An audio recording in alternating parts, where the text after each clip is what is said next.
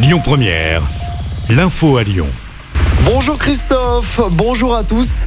Le pass sanitaire en entreprise ne fera pas partie du projet de loi présenté lundi en Conseil des ministres. Un texte qui vise à transformer le pass sanitaire en passe vaccinal. Il sera présenté avec une semaine d'avance face au développement du variant Omicron. Il représente 20% des tests positifs en France. Le texte pourrait être adopté mi-janvier. Par ailleurs, la vaccination des enfants âgés de 5 à 11 ans devrait pouvoir débuter dès cet après-midi.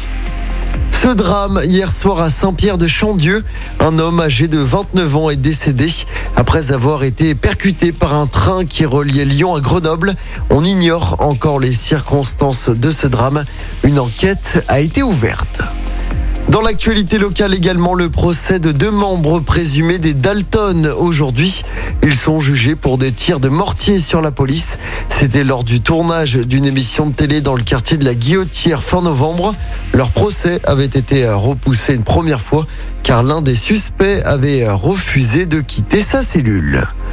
Trois supporters du PSG interpellés hier. Cela fait suite aux incidents qui avaient éclaté vendredi soir à Charletti lors du match entre le Paris FC et l'Olympique lyonnais en Coupe de France.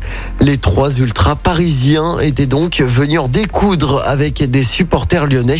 Les suspects ont été identifiés sur des vidéos. Les prévisions de trafic avec un week-end de Noël plutôt calme sur les routes de la région. Drapeau vert dans le sens des départs vendredi et samedi selon Bison Futé. La journée de dimanche s'annonce la plus compliquée car c'est orange dans le sens des départs. Et en ce qui concerne les retours, les voyants sont tous au vert dans la région. En football, mais cette fois sur le terrain, l'OL veut terminer l'année sur une bonne note.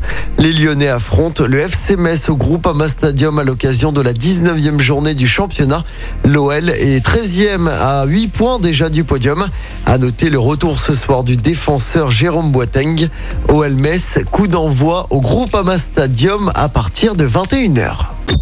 Écoutez votre radio Lyon Première en direct sur l'application Lyon Première, lyonpremière.fr et bien sûr à Lyon sur 90.2 FM et en DAB+. Lyon Première